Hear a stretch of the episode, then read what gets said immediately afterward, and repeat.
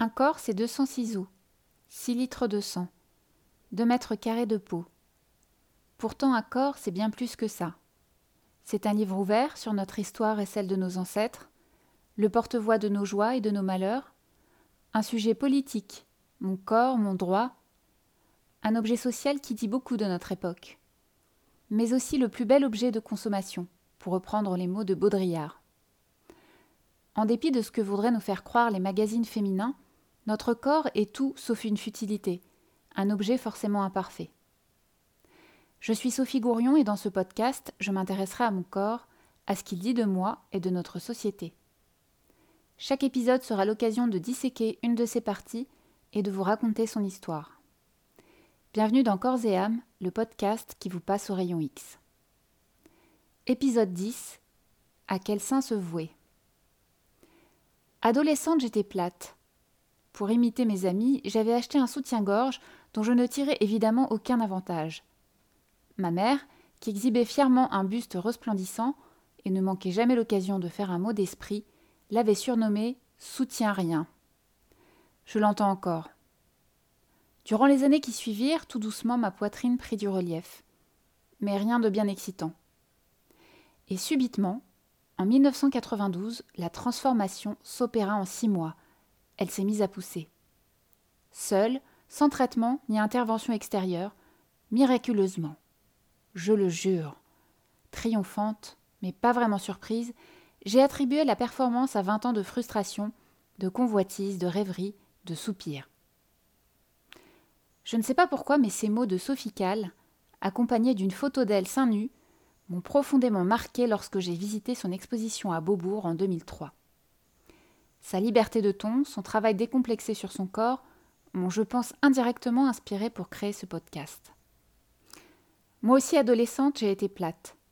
Mais j'ai pas vécu l'arrivée inattendue de mes seins comme un miracle, plutôt comme une malédiction. Je me revois encore, longue tige osseuse et androgyne, cheveux courts, silhouette à la Charlotte Gainsbourg. Je me souviens de ma mère me traînant chez le médecin inquiète. Docteur, elle a 14 ans, elle n'est toujours pas formée. Mes dix centimètres de taille pris en un an. Le corset, porté jour et nuit pour redresser ma pauvre colonne vertébrale déglinguée par cette croissance express. À cette époque, ne pas avoir de sein était le cadet de mes soucis. Moi, ce que je voulais, c'était passer inaperçu, être transparente. Ne plus subir les regards pleins de compassion et les remarques moqueuses.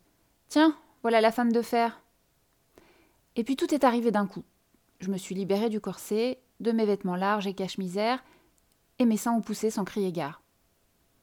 En quelques semaines, après être passé d'un mètre soixante-sept à un mètre soixante-dix-sept, j'étais passé d'un 70A à un 85D. Vous imaginez le choc. D'un objet de moquerie, j'étais soudainement devenu un obscur objet de désir. En réponse à cet accès inattendu d'intérêt de la jante masculine, mes épaules se sont voûtées, mon dos s'est creusé. Tout était bon pour prendre le moins de place possible, pour me faire le moins remarquer. Je ne me reconnaissais plus dans cette silhouette tout en plein et délié façon bouteille d'orangina. J'avais l'impression que mes seins parlaient à ma place et que j'étais devenue la marionnette d'un ventriloque vulgaire et déluré. J'ai mis longtemps à comprendre qu'il fallait me battre deux fois plus que les autres pour prouver que je n'étais pas qu'une paire de seins, que je savais penser et même écrire. Je me souviens de ce moment surréaliste à l'époque où j'étais hôtesse d'accueil dans un grand journal économique pour payer mes études. Alors que je bouquinais, un jeune cadre dynamique s'est alors planté devant mon comptoir, interloqué. Mais vous lisez? Il n'a pas osé dire mais vous savez lire, mais j'ai senti que l'intention était là. Comme si c'était impensable que je puisse m'intéresser à autre chose qu'à du maquillage ou des talons hauts. Du monde au balcon, mais pas grand-chose dans le citron, forcément. Avec le temps, même si ma relation avec mes seins s'est apaisée, je reste aux aguets car je sais qu'ils peuvent à tout moment me trahir. S'échapper de mon haut de maillot de bain, ou faire sauter le bouton d'un chemisier en pleine réunion de travail, par exemple. Ou me faire passer pour celle que je ne suis pas. Il y a quelques années, un auteur que j'appréciais beaucoup m'avait dragouillé par mail. Le fait qu'il puisse imaginer qu'aimer le lire équivalait à un aller simple vers son lit m'avait laissé un goût amer. Désormais, je me méfie des écrivains qui parlent trop de leurs femmes c'est louche. Mais le pire a été de lire dans une interview sa déclaration Je suis mariée à une blonde filiforme, mais mon fantasme, c'est les brunes vulgaires à gros seins. Je me suis retenue de ne pas faire sur le champ un feu de joie avec tous ces bouquins, et de ne pas lui jeter au visage les pires insultes, ce qui lui aurait donné raison. Vulgaire, moi? Pourtant, ils sont nombreux à penser que la classe incarnée, la distinction faite femme, c'est la fille longiligne et à petit bonnet. Plutôt Grace que Gina Lollobrigida, si vous voyez ce que je veux dire. Vous avez d'ailleurs sans doute aperçu cette photo connue de Sophia Loren, attablée, jetant un regard noir dans le décolleté plantureux de Jane Mansfield. Dans une interview, Sophia Loren a levé le voile et tordu le cou à la rumeur de jalousie féminine entourant ce cliché. Regardez cette photo, regardez mes yeux. Si je regarde sa poitrine, c'est parce que j'ai peur que ses seins ne débordent dans mon assiette. Dans mon regard, on peut voir la peur. J'étais terrifiée à l'idée que sa robe craque et que, boum, tout se déverse sur la table. Ah là là, ces femmes à grosse poitrine qui ne savent pas se tenir. De vraies bombes à retardement prêtes à exploser à tout moment. J'ai pour ma part fait mon deuil. Je ne serai jamais cette tige délicate, sanglée dans un trench et sautillant en ballerine, les petits seins pointant fièrement dans un joli pull en cachemire. Le cliché de la parisienne façon Inès de la Fressange, ça colle pas avec un 85D. Le décolleté d'un pull en V sera forcément à guicheur et la marinière trop moulante. Et je parle pas de la jolie chemise blanche portée avec chic par ces demoiselles, dont je ferai forcément sauter un bouton au cours de la journée. Malgré tout, ça m'empêche pas de rêver devant les attaches fines de Claire Chazal, ou les salières saillantes de Caroline de Maigret, ou de soupirer d'envie devant de délicats soutiens-gorge en dentelle fine, gracieux triangle sans armature, plus décoratif qu'utilitaire. Le genre de bijoux inenvisageable pour les fortes poitrines, contraintes aux baleines en fer et aux épaisses bretelles. Un détail m'a d'ailleurs toujours étonné. Pourquoi est-il quasiment impossible de trouver des soutiens-gorge non rembourrés, même quand on fait un 85D Réponse la faute à la mondialisation. Eh oui, dans un billet de blog sur le sujet, je citais la directrice d'un bureau de tendance qui expliquait Le savoir-faire de corsetterie est extrêmement difficile à maîtriser, et il est beaucoup plus facile de fabriquer des soutiens-gorge rembourrés ou à partir d'une coque moulée que non rembourrés. De plus, quand vous avez une toute petite poitrine et que vous voulez masquer le téton, il faut le rembourrer, ce qui fait que le marché asiatique est envahi de soutiens-gorge rembourrés pour masquer les tétons et éviter toute érotisation. La journaliste Hélène Krier-Wissner expliquait dans un truculent billet que cette tendance était également arrivée aux États-Unis. Quand on veut acheter un soutien-gorge normal aux États-Unis, c'est presque impossible. Par normal, j'entends non rembourré, juste une coque légère en dentelle ou en lycra.